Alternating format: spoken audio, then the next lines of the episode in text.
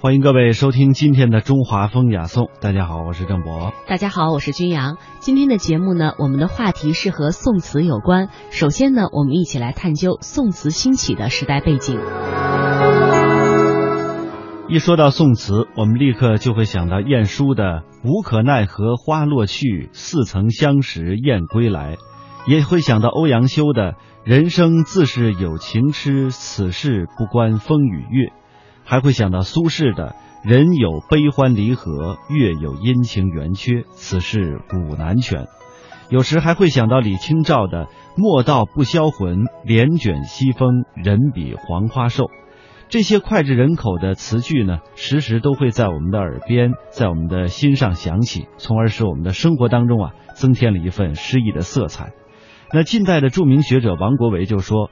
古今成大事业、大学问者，必经过三种境界：昨夜西风凋碧树，独上高楼，望尽天涯路。这是立志高远的第一境。衣带渐宽终不悔，为伊消得人憔悴。这是孜孜以求的第二境。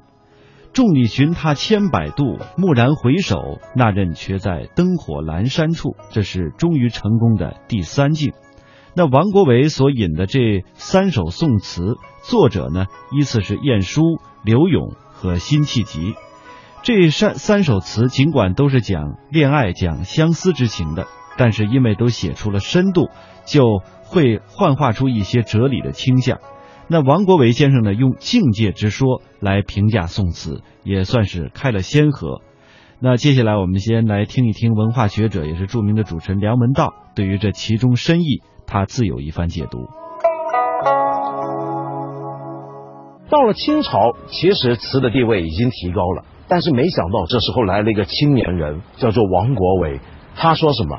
词啊，要有境界就好，好起来的地步是好到连诗都比不上。为什么呢？因为有些话诗说不了，词说得了，这是怎么回事儿？然后他又说呢，词有时候好好在什么地方呢？他说他这个境界是好在他真。呃，王国维呢，用境界来讲词呢，是件很重要的事情，很严重的事儿。为什么呢？因为境界这两个字，在我们中国人的传统里面，它不是一个客观的形容词、名词这么简单，它也是个评价词。比如说，我们这人有境界，这话有境界，境界是个了不起的词。那么，当他用境界来谈中国的词的时候，他肯定给词很高的评价。不只是这样子，他还把他早年学西方哲学，尤其西方美学，像康德美学、叔本华美学的很多的东西都带进来，然后又把印度佛学对于境界这两个字原来的意思，尽管他没明说，也带进来了。那么，到底想说的是什么呢？那么，这样的一个境界，简单的讲，就是我们人啊。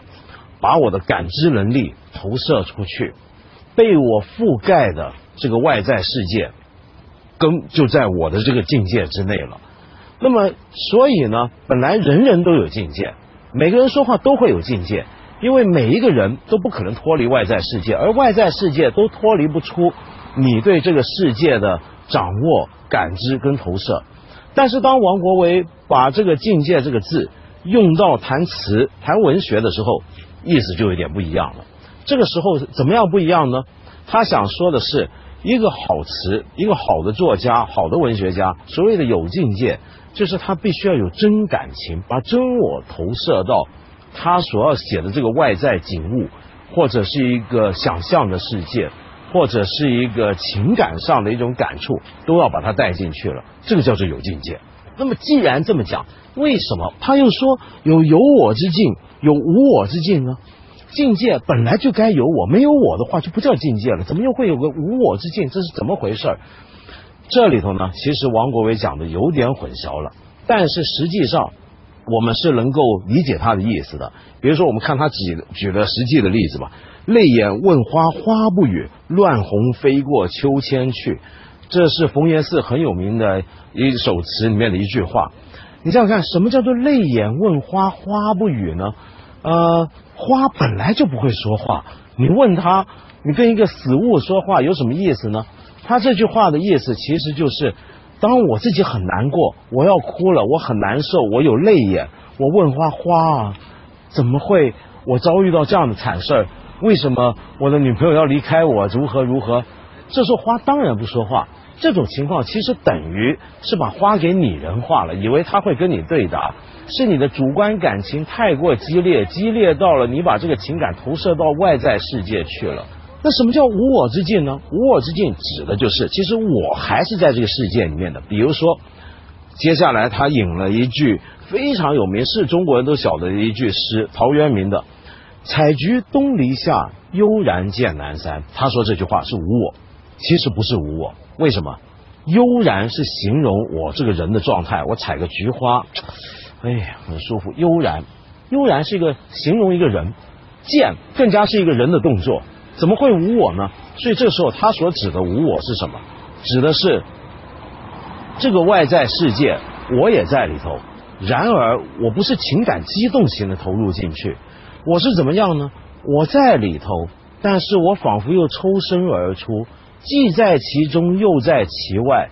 这种状况有点隔了，隔开来一段，有距离的、安静的观看万物。这个叫做静观万物皆至德，是不是？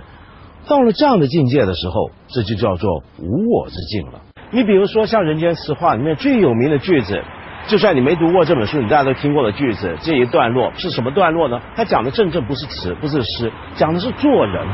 什么意思？比如说，现在给大家念一念：古今之成大事业、大学问者，必经过三种之境界。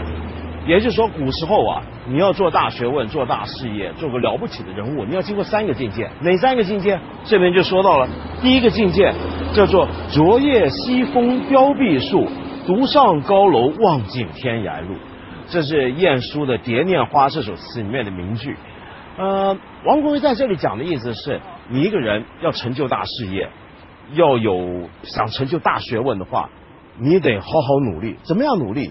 就像是那首词里面那句话所讲的：“西风一来，凉风一到，把这个树上仅有的绿叶或者残破的叶子都吹掉了。于是这个树林呢，一下变得很疏朗了。这个时候，你独上高楼，你看的路自然看得很远，一眼望尽的是天涯路。好，但这还不够，这还得有第二境界。哪个是第二境界呢？这又是一句词了。”叫做衣带渐宽终不悔，为伊消得人憔悴。你想想看，就是你一个人，你呃刻苦的追求自己的理想，追求自己的目标，苦到什么程度？苦到你连身子都瘦下来了，呃寝食难安了，腰带都已经宽了，穿不下了。那么这叫第二境界。那还有第三境界吗？当然有，这第三境界也是个名句，这是辛弃疾《青玉案》里面的一句。众里寻他千百度，回头目见那人正在灯火阑珊处。这句话的意思放在王国维这里面解读是什么话？什么怎么来解呢？他的意思是，你一辈子追寻，跑来跑去，又是登高望远，又是刻苦磨练，但是到了最后又回头，原来我要找的东西，一找就在这儿，就在这个灯火阑珊处。这意思是什么？他讲的是很传统的中国式的一种儒家的人生观念。呃，这种学问、这种事业讲究的是一种成己达人之道，是一种君子成成长的道路。在这个道路里面，我们当然要能够有辽阔的视野，心头要高，志向要远大，所以要望尽天涯路。你为了要追求这样的志向，你当然得刻苦磨练自己，如琢如磨。但是到了最后，你会发现，原来你要找的这个东西，它一早就已经在这儿，那是你的本心，人心本身的自然的焕发散发，这就是整个人生该走的一个道路，一个君子该走的人生道路。